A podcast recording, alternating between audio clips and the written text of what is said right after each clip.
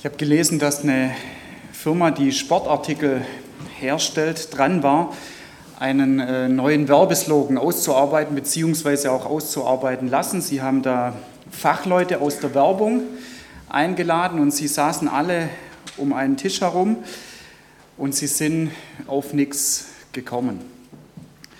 Und das ging eine längere Zeit und dieser Werbefachmann, der war schon so halb verzweifelt und der hat dann so ein bisschen flapsig zu ihnen gesagt, Mensch, dann, dann macht doch ihr das jetzt einfach, dann tut es ihr doch jetzt einfach. Und zunächst konnten sie damit nichts anfangen und dann haben sie sich gedacht, hört sich gar nicht so schlecht an, mach's doch einfach. Ja. Haben sie weiter darüber nachgedacht und daraus ist dann ihr Werbeslogan entstanden. Jetzt weiß ich nicht, kennt von euch jemand diesen Werbeslogan? Der ist nicht auf Deutsch, ist in einer anderen Sprache. Mach's einfach. Genau, ähm, just do it. Ja? Tu es einfach. Mach's einfach. Es ist manchmal leichter gesagt als getan, wenn etwas vor uns steht, bestimmte Herausforderungen auch, dann mach's halt einfach. Mir geht es so, je nach Begründung und je nach Aussicht, Aussicht auch auf Erfolg, ähm, fällt es mir leichter oder fällt es mir weniger leicht an, die Dinge einfach in die Hand zu nehmen und zu sagen, dann mach's halt einfach. Oder wenn jemand zu mir kommt und sagt, ja, Raphael, jetzt haben wir darüber geredet, jetzt mach's doch einfach. Das ist manchmal gar nicht so einfach. Und vielleicht geht es dir auch so. Ich gebrauche diesen Spruch auch manchmal und spiele Bälle zurück und sage, ja, dann, dann mach's doch. Dann geh doch diesen Schritt oder geh diesen Weg auch. Also je nachdem, ob es gut begründet ist oder ob es weniger gut begründet ist, kann es der Fall sein, dass es mir und dass es dir eher auch leicht fällt, es zu machen. Aber dieser Spruch ist auch eine Sache, der so von diesem Prinzip bei Gott vorkommt. Bei Gott ist es nämlich auch so, dass er uns anspricht und dass er uns sagt, dann mach's einfach. Ja? Ich habe es dir gesagt und dann mach's einfach. Aber Gott lässt uns nicht nur damit ähm, zurück oder stehen, jetzt hast du gehört, dann mach's einfach. Er sagt gleichzeitig noch, wenn du es hörst und wenn du es machst, dann wird es ein gutes Ergebnis haben. Und das Ergebnis wird so sein, dass du über mich staunst. Und du wirst froh sein, dass du dich darauf eingelassen hast, auf diesen Spruch, just do it. Ja, tu es einfach. Mach's einfach. Ich will das, was ich gerade aufgestellt habe, ja, dies, diese These, will ich auch begründen. Ähm, reingehen in eine Gemeindearbeit, die in der Apostelgeschichte aufgeschrieben ist. Es war eine ähnliche Situation, wo eben die Gemeinde davor stand, etwas zu tun. Ähm, und es war die Gemeinde in Antiochia. Es war so, ich lese ähm, vor aus Apostelgeschichte 11 von dem 19. Vers an und ich werde heute mal ähm, die ganzen Bibelstellen aus der neuen Genfer Übersetzung vorlesen. Dort heißt es, Apostelgeschichte 11, Vers 19, die Christen, die sich in der Verfolgungszeit nach dem Tod des Stephanus über ganz Judäa und Samarien hin zerstreut hatten, zogen zum Teil noch weiter und kamen bis nach Phönizien und Zypern und bis nach Antiochia. Aber sie machten die Botschaft nach wie vor ausschließlich unter den Juden bekannt. Also sie haben niemand anders von Jesus erzählt, außer Leuten, die Juden waren. Und es war einfach ihre Sache. Sie haben bisher nie etwas anderes gemacht. Doch einige von ihnen, Männer von Zypern und aus der Gegend von Cyrene, wandten sich, als sie nach Antiochia kamen, auch an die nichtjüdischen Einwohner der Stadt und verkündigten ihnen das Evangelium von Jesus, dem Herrn. Und Gott wirkte so mächtig durch sie, dass eine große Zahl Nichtjuden ihrer Botschaft glaubte und sich dem Herrn zuwandte. Also sie hatten, entweder war es ihre Idee Oder war es, dass Gott das zu ihnen gesagt hat? Lukas führt es hier nicht aus in der Apostelgeschichte. Auf jeden Fall war das ihr Punkt, dass sie gesagt haben, das machen wir jetzt. Ja, wir tun das jetzt einfach. Bisher haben wir immer nur den Juden von Jesus erzählt.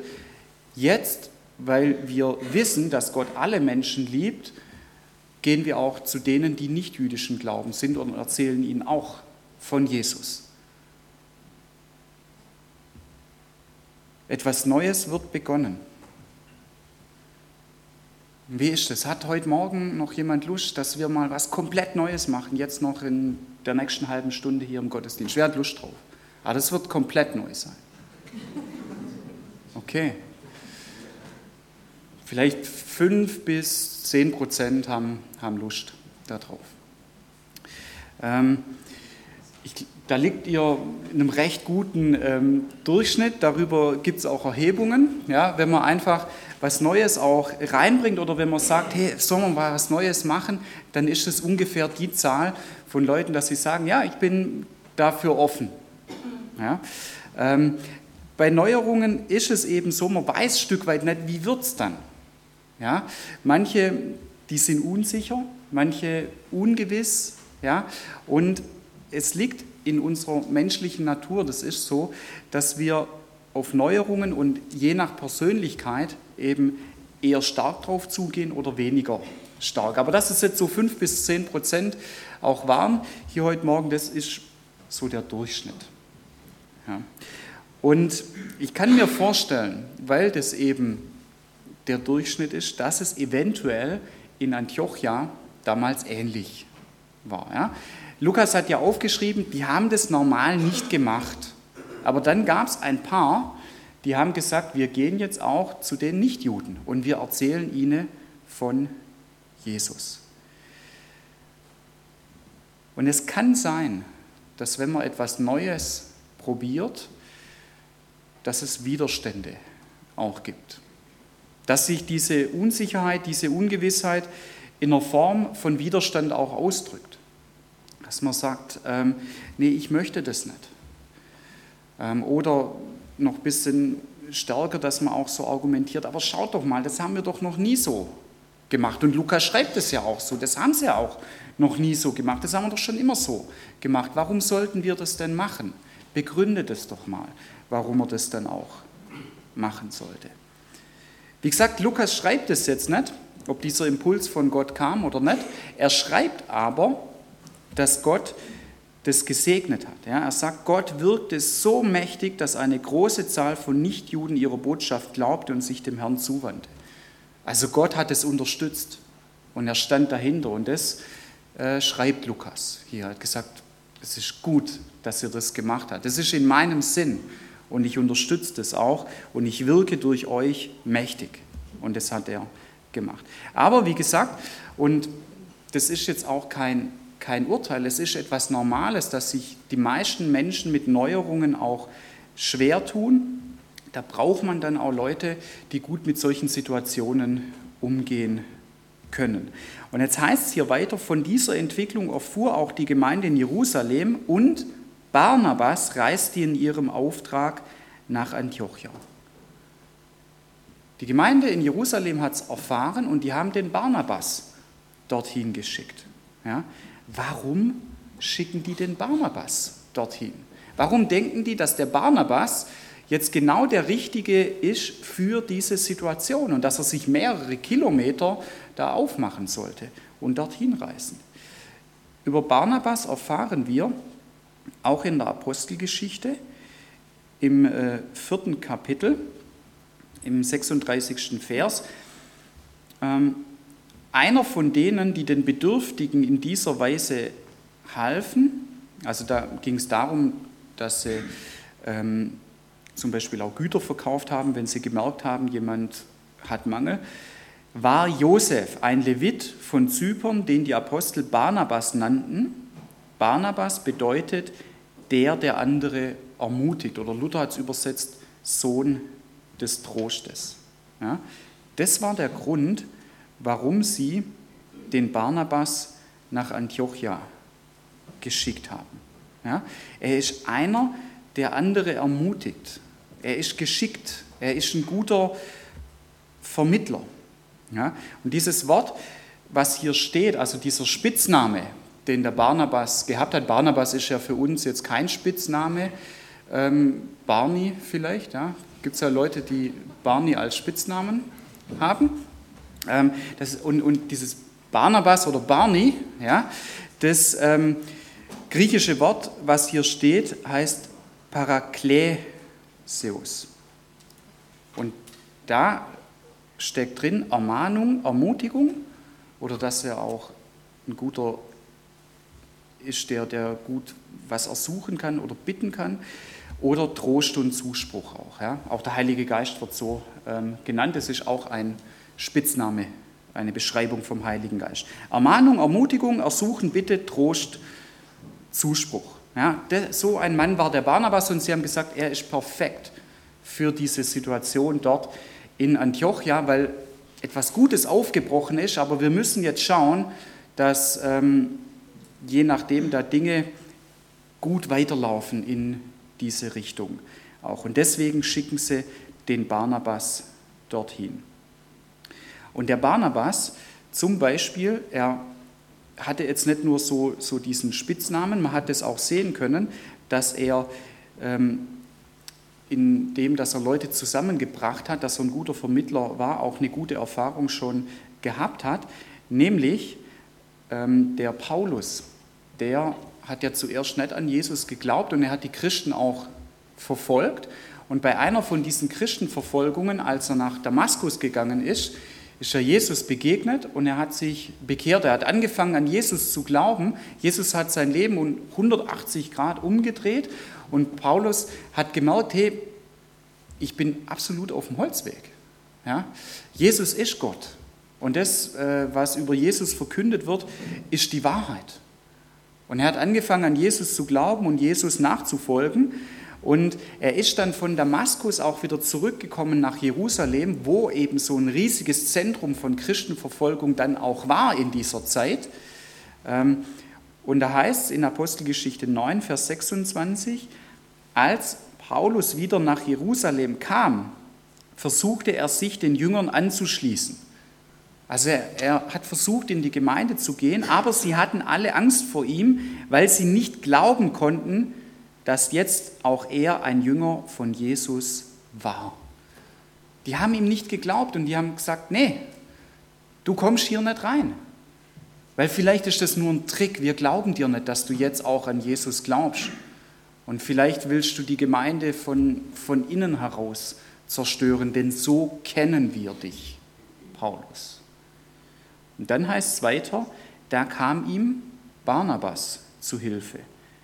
Er brachte ihn zu den Aposteln und berichtete ihnen, wie Paulus auf seiner Reise nach Damaskus den Herrn gesehen und wie der Herr mit ihm gesprochen hatte. Außerdem berichtete er ihnen, wie unerschrocken Paulus dann in Damaskus im Namen von Jesus aufgetreten war. Barnabas hat Folgendes gemacht. Er hat gesagt, Paulus, komm mal her und komm mal mit. Wir beide unterhalten uns mal. Und ich will wissen, das, was du jetzt auch gesagt hast, dass du jetzt ein Jünger von Jesus bist. Will ich wissen, wie kam es dazu und wie äußert sich das in deinem Leben? Und das hat er ihm erzählt und Barnabas ging dann in die Gemeinde und hat gesagt, das war, als der nach Damaskus gereist ist. Jesus hat mit ihm gesprochen. Er glaubt jetzt auch an Jesus, er hat sich bekehrt und die Auswirkung davon war, dass er gleich die anderen Christen in Damaskus unterstützt hat, dass er über Jesus erzählt hat, dass er dort gepredigt hat auch. Und so hat er dann mit den Leuten aus der Gemeinde in Jerusalem gesprochen und da kam so seine Gabe zum Einsatz, dass er so ein Ermutiger war, dass er so ein Vermittler war, dass er auch ein Ermahner war, dass er echt Klartext geredet hat und gesagt hat, wenn ihr jetzt nicht in diese Richtung geht, dann wird es auch keine guten Folgen haben. Ja? Und dann heißt es weiter, von da an ging Paulus bei den Christen in Jerusalem aus und ein und auch hier trat er unerschrocken im Namen des Herrn auf. Also sie haben sich darauf eingelassen, sie haben Barnabas, Barney, vertraut und haben gesagt, okay, wir lassen uns darauf ein. Es ist dein Ding, es ist deine Gabe und du hast diese Gabe mal wieder eingesetzt und es war gut. Weil von da an war er Teil von der Gemeinde und er hat die Gemeinde, hat die Christen unterstützt und hat auch mit dazu beigetragen, dass sie ermutigt worden sind, dass vielleicht andere Leute auch von Jesus erfahren haben. Ja. Und das war da schon so ein Beispiel. Und das hat die Gemeinde in Jerusalem gewusst, das ist im Barnabas sein Ding. Und ich glaube, deswegen haben sie ihn nach Antiochia geschickt. Weil da was Neues aufgebrochen ist, Gott hat es gesegnet und die Gemeinde in Jerusalem hat gesagt, hey, wir wollen das natürlich unterstützen. Und es kann sein, dass es da eben auch Schwierigkeiten gibt, wenn Neuerungen kommen. Und da müssen wir weise mit umgehen. Und die Weisheit war hier eben, dass sie gesagt haben, Barnabas, geh du dort runter. Ja? Und das hat er dann gemacht. Und dort heißt es, ähm, als er da dann angekommen ist, also von dieser Entwicklung erfuhr auch die Gemeinde in Jerusalem und Barnabas reiste in ihrem Auftrag nach Antiochia. Als er sah, was dort durch Gottes Gnade geschah, war er glücklich. Er machte allen Mut und er forderte sie, forderte sie dazu auf, dem Herrn mit ungeteilter Hingabe treu zu bleiben. Also einerseits diese Ermutigung und andererseits auch eine Ernsthaftigkeit. Ja, Ermahnung könntest du auch sein, dass er sagt, hey, Bleibt an Jesus dran. Und zwar ungeteilt, auch mit ungeteilter Hingabe. Unterstützt es auch. Unterstützt jetzt auch diese Neuerung, die hier reingekommen ist. Und dann heißt es weiter, denn er hatte einen edlen Charakter, war mit dem Heiligen Geist erfüllt und er hatte einen festen Glauben. Und durch seinen Dienst stieg die Zahl derer, die an den Herrn glaubten, ständig an. Also Gott hat es weiter unterstützt, hat weiter gesagt, ihr seid auf dem richtigen Weg. Und es sind weiter Leute zur Gemeinde dazugekommen, haben sich weiter Leute auch bekehrt. Und dann heißt es, schließlich reiste er nach Tarsus, um Paulus zu suchen. Und als er ihn gefunden hatte, nahm er ihn mit nach Antiochia. Die beiden waren dann ein ganzes Jahr miteinander in der Gemeinde tätig und unterrichteten viele Menschen im Glauben. Irgendwann kam Barnabas dann auf den Gedanken, dass er gesagt hat, hier brauche ich jetzt den Paulus. Der ist hier jetzt eine gute Ergänzung für mich. Und er ist deswegen extra nach Tarsus gefahren und hat ihn dort gefunden und hat ihn mitgenommen nach Antiochia. Und dann haben sie angefangen, dort zusammenzuarbeiten, wieder zusammenzuarbeiten, wie sie es schon in Jerusalem gemacht haben. Die beiden waren dann ein ganzes Jahr miteinander in der Gemeinde tätig. Ja? Und jetzt kommt wieder etwas Neues hinein. Sie hatten eine gute Zeit dort in der Gemeinde in Antiochia. Und jetzt spricht Gott sie an und sagt, jetzt will ich wieder eine Erneuerung. Jetzt will ich wieder was Neues anfangen. Jetzt will ich wieder, dass was Neues geschieht. Jetzt lese ich vor aus Apostelgeschichte 13 die ersten Verse. In der Gemeinde von Antiochia gab es eine Reihe von Propheten und Lehrern. Barnabas, Simeon, genannt der Schwarze, Lucius aus Cyrene, Manaen, der zusammen mit dem Fürsten Herodes aufgewachsen war, und Paulus. Ich habe jetzt heute immer Paulus gesagt, ja. Ähm, du kannst ja Paulus oder Saulus auch sagen. Er wird dann durchgängig von äh, Lukas ab den nächsten Versen immer Paulus auch genannt. Aber ich habe jetzt immer auch dort, wo Saulus stand, mal Paulus eingeschrieben, weil Du kannst beides austauschen. Das eine ist die hebräische Form von seinem Namen, das andere die griechische Form. Und dann eines Tages, während die Gemeinde dem Herrn mit Gebet und Fasten diente, sagte der Heilige Geist, stellt mir Barnabas und Saulus für die Aufgabe frei, zu der ich sie berufen habe. jetzt will Gott etwas Neues. Jetzt waren die da über ein Jahr in dieser Gemeinde, es ist super gelaufen, die Gemeinde ist gewachsen, Leute sind zum Glauben gekommen, es ist aber auch super gelaufen von dem her, ihr Auftrag war, die Gemeinde zu lehren, dass sie einfach wachsen im Glauben auch. Und jetzt sagt der Heilige Geist, stellt mir Barnabas und Paulus für die Aufgabe frei, zu der ich sie berufen habe. Knapp nach einem Jahr schon wieder etwas Neues. Das ist ziemlich schnell. Jetzt könnte man sagen, hm,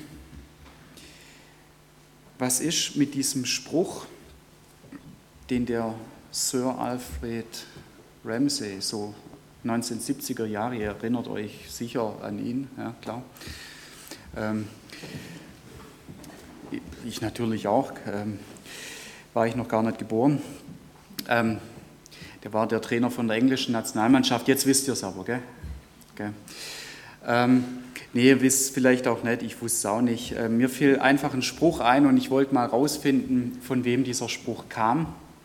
Und der Spruch ist eben von diesem Sir Alfred Ramsey, never change a winning team. Also verändere nie ein Team, das gewonnen hat. Also zum Beispiel, VfB Stuttgart spielt heute Abend, gewinnt heute in Bremen, dann sollten Sie nächste Woche das nächste Spiel diese Mannschaft beibehalten. Ja, warum sollte man jetzt was verändern an diesem Team? Ja, und so ist es in der Gemeinde auch. Ja, wenn du Teams hast, die funktionieren, die eine gute Arbeit machen, warum sollte man da etwas verändern? Warum? Ja? Also, never change a winning team. Verändere kein Team, das Erfolg hat. Auch. Ja? Warum sollte man das machen? Man sollte es an so einem Punkt in der Gemeinde machen, aus einem ganz einfachen Grund. Nämlich, wenn Gott etwas zu uns sagt, dann hat er sich dabei natürlich was gedacht und dann steckt das Beste da dahinter.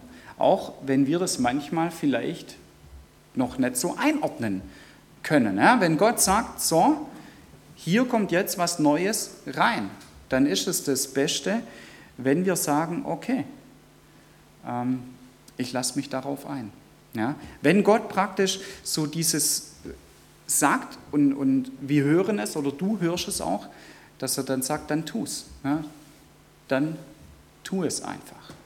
Just do it. So ein bisschen flapsig gesagt, aber arg viel mehr beschreibt es Lukas hier auch nicht. Er sagt, der Heilige Geist hat damals gesprochen, stellt mir Barnabas und Saulus für die Aufgabe frei, zu der ich sie berufen habe. Ich will die beiden jetzt hier rausnehmen und ich habe etwas anderes mit ihnen vor. Ihr habt es jetzt gehört. Und der Ball liegt bei euch, ob ihr das tut oder nicht. Ja? Und die Frage kann ich mir schon vorstellen, damals in Antiochia war, kann das wirklich sein, dass so ein erfolgreiches Team verändert werden soll? Kann es sein, dass Gott da diese Neuerung auch will. Und ich glaube, der Grundsatz von der Frage damals wie auch heute war, höre ich auf Gott, höre ich auf den Heiligen Geist, vertraue ich ihm, kann ich ihm vertrauen? Oder vielleicht, hey, ich tue mich gerade schwer, aber ich will das lernen, ihm auch zu vertrauen. Und ich glaube, das ist nicht nur eine Frage damals für die Christen in Antiochia gewesen, für mich, vielleicht für dich auch, ist das heute auch eine Frage. Höre ich auf ihn, vertraue ich ihm? Kann ich ihm vertrauen? Oder wenn ich an Punkten auch bin, wo ich mich schwer damit tue, möchte ich es lernen, ihnen, äh, ihm zu vertrauen. Damals war das so, sie haben gehört und sie haben das getan.